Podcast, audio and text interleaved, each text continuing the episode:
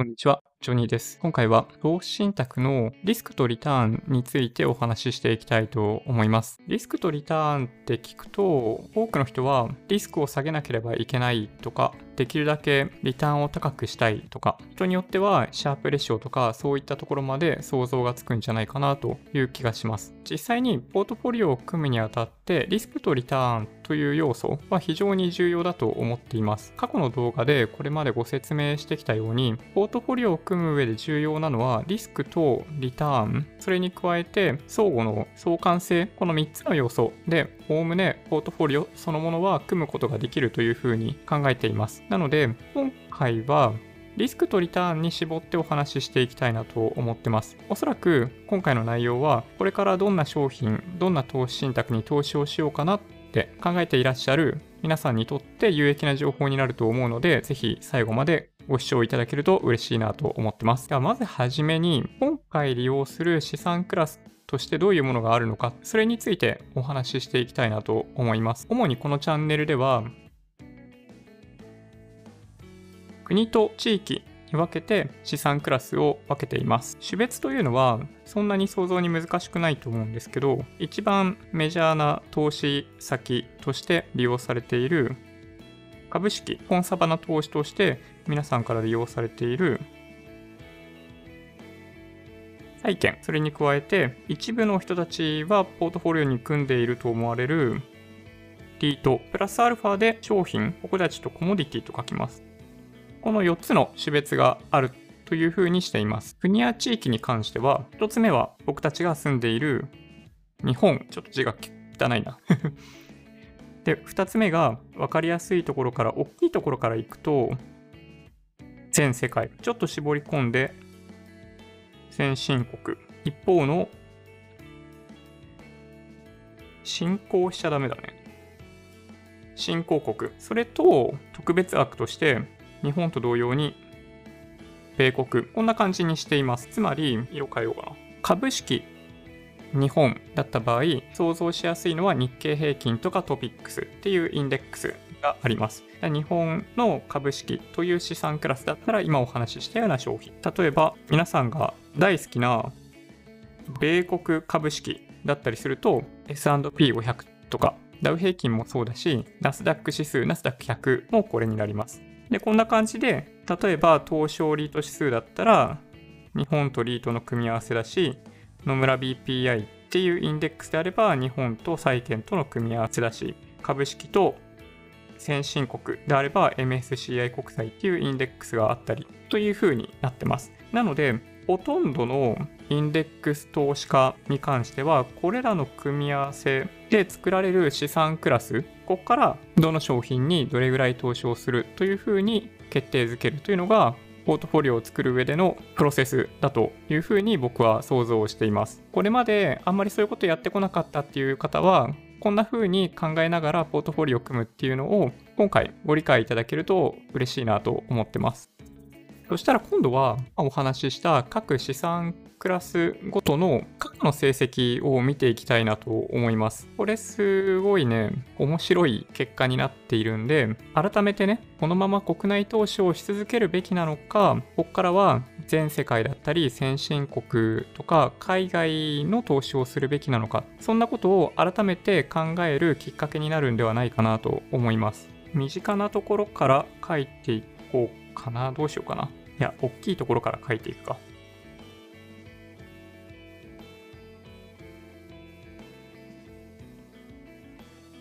てか字間違ってるよね、これね。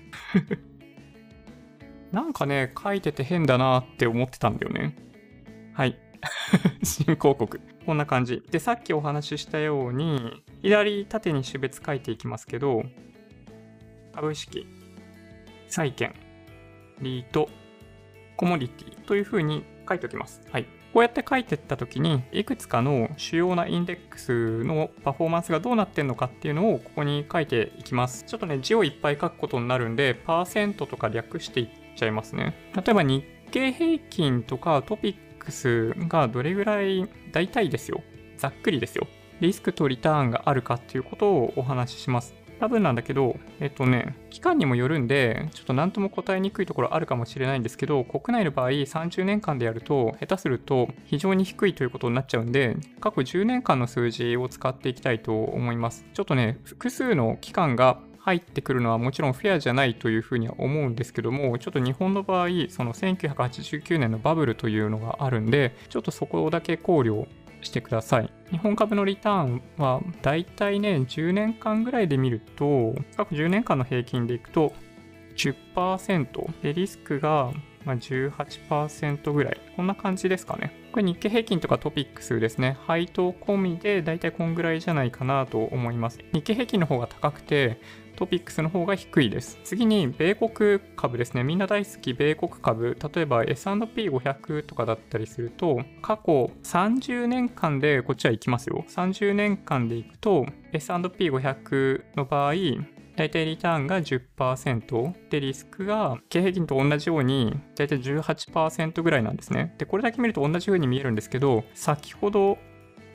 お話ししたように日本は過去10年間はですね30年間で見るとバブル崩壊があったんで平均利回りは2%とかそういうレベルになっちゃいます。米国の場合過去10年間に目を向ければもっとリターンは高くって十何パーセントっていうリターンが S&P500 だったとしてもあります。最近とっても注目されているナスダック指数、去年から注目されているナスダック指数なんですけど、過去30年間で見ると実は S&P500 とあんまり変わらないですね。IT バブルとかもあった関係で、実はそこまで変わりません。ただし、過去10年間で見てみると、ナスダック100に関しては、リターンがだいたい20%ぐらいあります。なので非常に高いですね。この辺はご理解いただく必要があるかなと思います。国内に住んでいる人が多く投資している先進国株式に関しては、だいたいリターンが過去30年間だと9%ぐらい、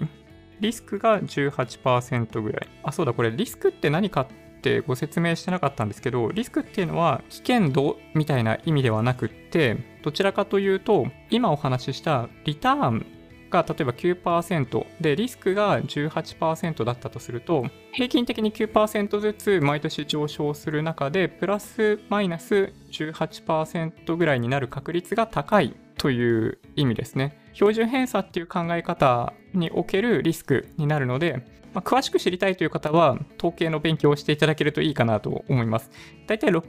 70%の確率でその範囲に収まるというのが、いわゆるここで言っているリスクになります。なので、まあ、日本の場合過去10年間で示しているものの、日本、米国、先進国、そこまで大きな数字上の違いはないですね。全世界株式を見ていきます。FTSE の全世界株式だったり、MSCI のオールカントリーワールドインデックスを利用して、大体どれぐらいかっていうのを見てるんですけども、大体30年間って見ていくと、7%ぐらいですかね。まあ、これはね、日本に引きずられていると言っていいと思います。ちなみに日本一応書いとこうか。この数字は10年間分なので参考値だとして、30年でいくと、大体ね、配当込みだとおそらくこんぐらいじゃないかなと思うのは2%ぐらい。で、リスクが20%ぐらい。そんな感じですね。なので、米国、先進国が30年間で9%、10%とかなんだけど、全世界を見てみると7%とかそんな感じになっちゃいます。で、リスクがちょっと下がって17%ぐらい。一方で、新興国に目を向けてってみたいんですけど、これも FTSE だったり MSCI の新興国のベンチマーク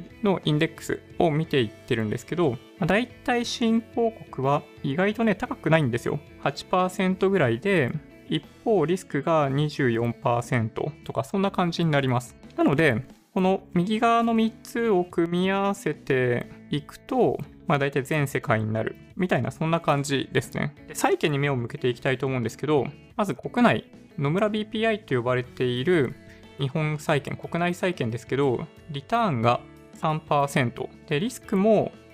3%弱というふうになってます。非常にリターンが低いですよね。まあ、これが債券の特徴になります。米国債券がどうなっているかなんですけど、AGG とかに代表されるような債券がどうなっているかというと、だいたいリターンが6%、リスクが4%というふうになってます。株式と組み合わせるといいですよね。リスクがちっちゃいっていうのが非常にポートフォリオを組む上で重要になってきます。先進国の債券になってくると、これがちょこっと下がってきて、だいたいリターンが5%ぐらいで、リスクがなんかちょっと高いね。10%ぐらいになってます。全世界の債券を見ていくと、だいたいそうだな。4%のリターンで8%のリスクがあるというような感じ。新興国の債券、これ利用する方あんまりいらっしゃらないかもしれないんですけど、実はリターン低くって3%ぐらい。これちょうどいいデータがないんじゃないのか。新興国の場合、過去30年間で取れているインデックスの数字がないので、過去10年間の参考に書いてしまうと、これ参考値ね。リスクが大きいですね。こんな感じ。で、どんどんいきます。リート。東証リート指数はあまり歴史がないんで、過去10年とかの数字しかないんですけど、だいたい平均の利回りが10%ぐらいで、リスクが17%ぐらい。株式より全然いいよね。こうやって比べてみるとね。先進国リートを見ていくと、米国リートか。米国リートを見ていくと、そこまで高くなくって、これも10年間だね。米国リートは8%のリターンで、リスクが高いですね。27%とあります。で全世界のリートを見ていっても、先進国のリートを見ていくと、やっぱり同じぐらいですね。8%のリターンで19%のリスク。全世界のリートを見ていくと、9%のリターンで、違うな、8%のリターンで19%のリスクみたいな感じですね。新興国のリートは、ちょっとどれだけ投資をしている人がいるかわかんないですけど、リターンがマイナスですね。マイナス1%ぐらい。これ同じく、まあ、いくつか他にも格好好きなやつあると思うんだけど、それと同じく10年、10年のデータしかないんですけど、リターンがマイナスになってしまっていて、マイナス1%ぐらいですけどね。リスクが23%とか。まあ、そんな感じですね。結構、えぐい数字になってますね。で、これとはちょっと関係なく、コミュニティを1個だけ上げておきたいと思うんですけど、これ地域関係ないですよ。地域関係ないんですけど、金を一応上げておくと、過去30年間でだいたい5%のリターンに対してリスクが16%ぐらいあります。こんな感じかな。ここまで見ていくと、リターンが高いものとリスクが低いものまあ、その逆も非常によく見えてくると思います。過去10年間で見るときの場合と過去30年間で見るときでだいぶ数字が違うインデックスもあったりとかして、これ見てるだけでも面白いですよね。でできればね、30年間ぐらいで見てほしいと思ってます。理由は、まあ、僕の場合ですけどね、今40歳で実際に投資している資金を利用し始めるのが70歳ぐらいだというふうに想定しているので、今後30年間のことを見通すんだとしたら、同じく過去にも30年間分過去も30年分見た方がいいかなというふうに思ってるんで、それ以上見ることの意味っていうのはあんまないと実は思ってるんですけど、そんぐらい見てます。なんかたまにね、戦後の日本の状況とかから取り出して、日本の株式すごい伸びてるじゃんみたいなことをおっしゃる方もいるんですけど、あんまり昔の状況を取り出しても意味がないかなというふうに思ってます。重要なのはやっぱここ直近の30年間10年間ということの数字の方がよっぽど重要だと思いますね。誰もがわかると思うんですけど、昔みたいに高度成長期みたいな成長を日本がするとは誰も思わないじゃないですか。人口もどんどん増えていくみたいな環境ではないんで、それを考えれば過去30年間、過去10年ないし30年のデータに絞って考察していくっていうのは妥当ですよね、と僕は思ってます。この数字を見てってわかることは、過去30年間って意味でいくと、まあ、日本の株式すげえ低いよっていうこととか、あとは先進国米国の、これちなみにね、先進国株式は MSCI 国債を使ってるんで、日本含まれてないんですけど、この辺のリターンは非常に高いということが分かります。で、ナスダック指数に関しても、直近10年間の伸び20%ぐらいあるんですけど、30年間ぐらいで見ると、まあ、そんなに S&P500 と違うというわけではないということもあるので、S&P500 に採用されるハイテク企業も多いということを考えれば、ナスダック指数にそこまで積極的に投資しなくてもいいんじゃないかなとかね、そんなことも見えてきますよね。冷静に長期のリターンを考えてみると、あんまりそこを無理する必要はないというのがあります。で全世界株式見てもそんなに低い数字になってないんで、もうなんかこれでいいんじゃねみたいな話ありますよね。重要なのは30年間とかにわたって投資をするんであれば、ある程度のリスク許容できると思っていて、今見ていただいたように20%弱ぐらいのリスクがあるんですけど、ただね、それが許容できる人は株だけでもいいと僕は思ってます。許容できない人は債券を組み合わせないといけないですね。で、許容できるかできないかを考える上で、まあ、一つお話ししておきたいのは、例えば3000万円の資産があった時に、その1年間で20%の資産がそのベースラインから比べた時にマイナスになる、まあ、去年と比べて20%ぐらいマイナスになるみたいなのはザラにあるということを考えれば、3000万円の資産が2400万になることもあります。その1年間だけ見るとね。長期で見ると上昇していくんで、さほど大きく心配する必要はないんですけど、ある程度まとまった資金を短期的に利用する、そういったケースにおいては、株式の20%というリスクっていうのは非常に大きなリスクだというふうに思います。まあ、僕の場合ね、いっぺんに使う予定ないし、資産作った後も生活費でちょこちょこちょこちょこ崩していくだけなんで、20%っていうリスクがそこまで大きいとは思ってません。僕はね。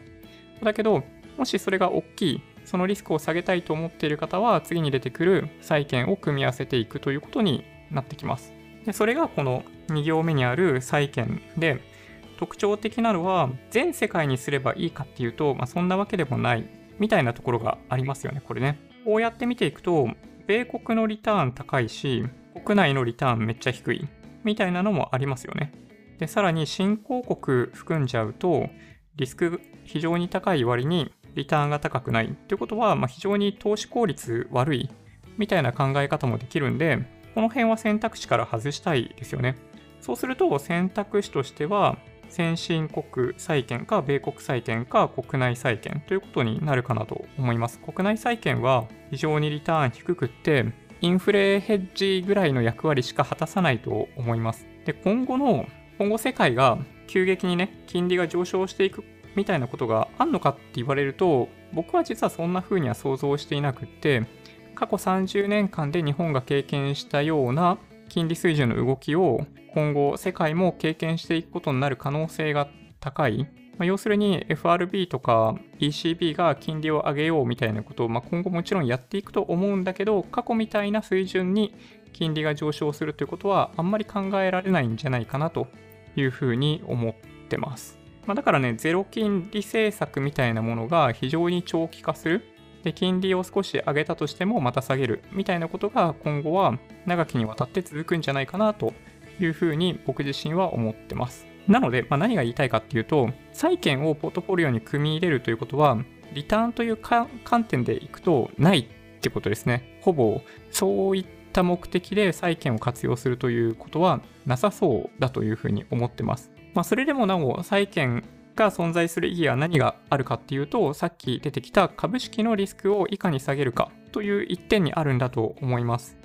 さっき言ったように20%のリスクが耐えられないようであれば、やっぱり債券の低いリスクというものを活用して、株式何割、債券何割とかでもいいんですけど、リスクを下げてあげるっていうのは良い方法だと思います。とりあえず債券に投資しとけばみたいなお話ももちろんあると思うんですけど、まあ、こうやって見てみると、あんまり投資してもうまみないかなっ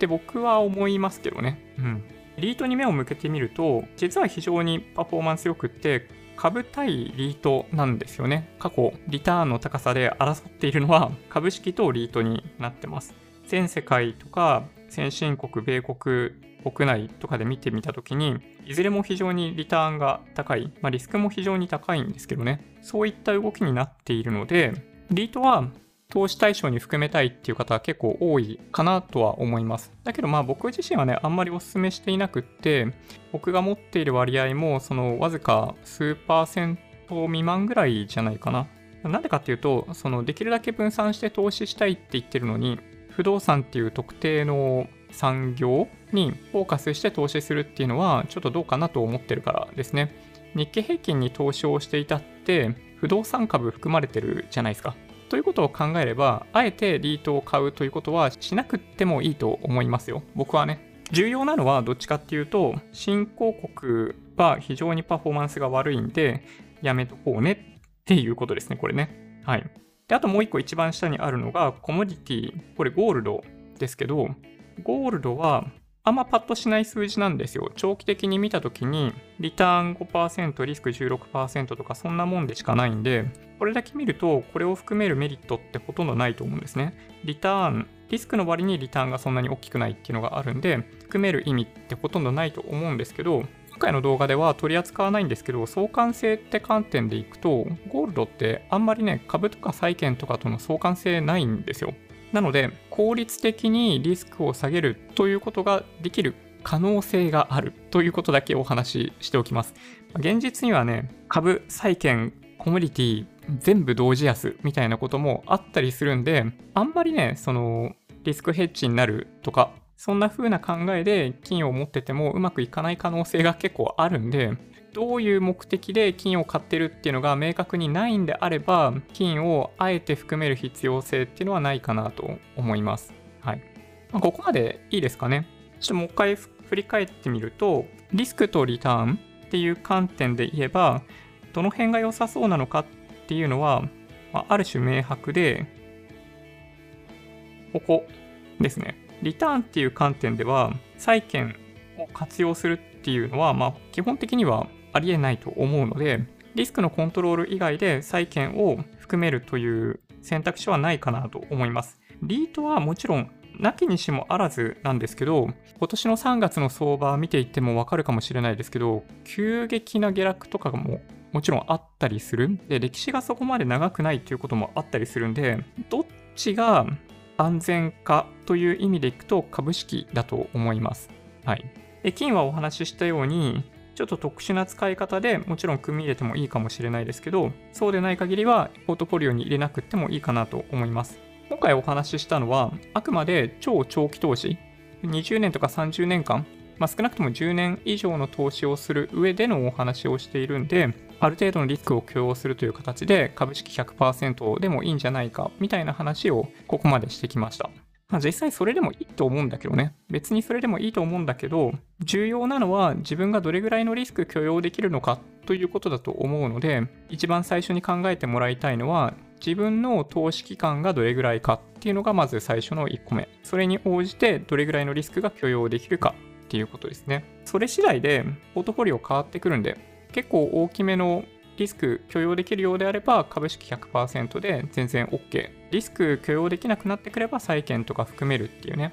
例えば GPIF とかだったりすると国内と海外株式と債券その 2×2 の資産クラスに4分割していて資産をそれぞれ4分の1ずつ投資するようにしてるんですねある程度資産の大きさが変わってくるとリバランスつってもう一回その4分の1ずつになるように調整をしてるんだけど、GPIF と同じようなリターンでいいんだったら、彼らと同じような投資を行ってればいいってことですね。あれぐらい巨大なファンドの場合、やっぱりその大きなリスクを取るということが難しくなってくるんで、ああいった運用になるわけですけど、個人の場合は、ある程度リスクを取って長期投資で資産を増やしていくということの方が効率的だというふうに思えるので、ほとんどの投資家、個人投資家の場合ね、あんなコンサバなやり方はする必要ないかなと思います。半分債券ってことだからね、あの場合ね。なので、もしね、10年未満とか20年 ,20 年未満、10年未満の投資期間しかないっていう方は、どんなポートフォリオにするのかっていうのは非常によく考えなければいけないし、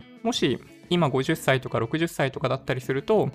自分がいつぐらいから投資資金を引き上げ始めるのかっていうことを意識して、それがなおね、長期、だいぶ10年先、20年先ということであれば、ある程度リスク取っていたとしても、そんなに問題ではないんじゃないかなというふうに思ったりします。まあでもお金使い切って死にたいですけどね。そんな感じかな？基本的にはね、リスクとリターンってトレードオフの関係性にあるので、リスクが高ければリターンもある程度高い。だけど、線形ではないんですよ。その、比例してどんどんどんどんリスクを取れば取るほどリターンが高くなっていくかっていうと、そういうわけではないっていうのがポイントですね。ある程度リスクを取っていったとしても、そこまでリスクそこまでリターン返ってこないっていう風になってきます。さっき僕が書いてたその表を例えばグラフにするとどうなるかっていうと、ちょっとね、リスク、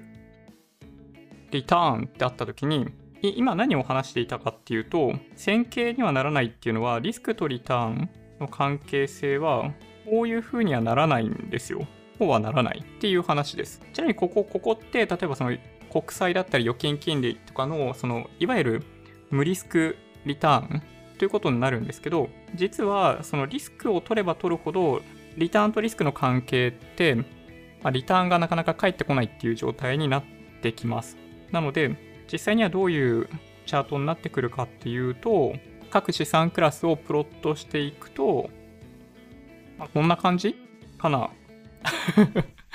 この辺はね、以前にもお話しした効率的フロンティア、効率的フロンティアとか、なんかそんな感じのお話になりますね。なので、さっきの各資産クラスがどういう風になってるかっていうと、この低い方に、低いところに債券があるし、ある程度高いところに株があるし、で、それとまあ近い感じで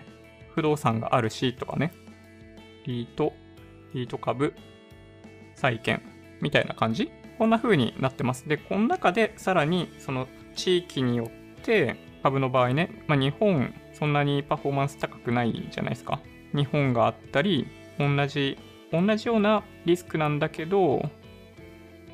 アメリカはリターンが高かったり、新興国のリートとかは非常に低かったじゃないですか。この中でもだいぶ違いがある。国や地域で見ていくと違いがあったりするんで、この平均的な部分を取りたいんであれば、その全世界株式とかそういった商品をできるだけ選択することで、ある程度、ま分散してリスクを減らすっていうことには一応なるかなというふうに思います。まあ、だからね、とにかくリスク取りたくないって人は、あの国債とか預金金利のリターンだけを得てればいいんですけどね。うん。まあ、でも物価上昇率よりも 低いみたいなリターンでしかないんで、まあ、そんな商品に投資してもしょうがねえんじゃねえかなと僕は思います。はい。というわけで、今回は主要なインデックスとそれぞれのリスクとリターンのお話をしてきました。もしね、2020年結構新型コロナショック COVID-19 で大変だったとかさ、結構大きく損したとか、日経平均すごい上がってるのに、ファーストリテイリングとかソフトバンクばっかりで自分は儲かってないとかね、そういう方いらっしゃるかもしれないんだけど、2021年はそういう意味では、まあ、どんなことがテーマになるかはわからないんで、まあ、とりあえずね、インデックス投資しとけばいいんじゃないみたいな風に思ってる方も結構いらっしゃるんじゃないかなと思います。なので、今回の動画が、ま少しでも参考になったら嬉しいなと思って、思っているので、今後また投稿させてもらう動画でも、動画でも、動画もまた見ていただけると嬉しいなと思ってます。ちょっと何が言いたかったのか、大体ちょっと忘れちゃってるけどね。はい。もし今回の動画が良かったっていう方は高評価ボタンお願いします。合わせてチャンネル登録していただけると嬉しいです。それではご視聴ありがとうございました。バイバイ。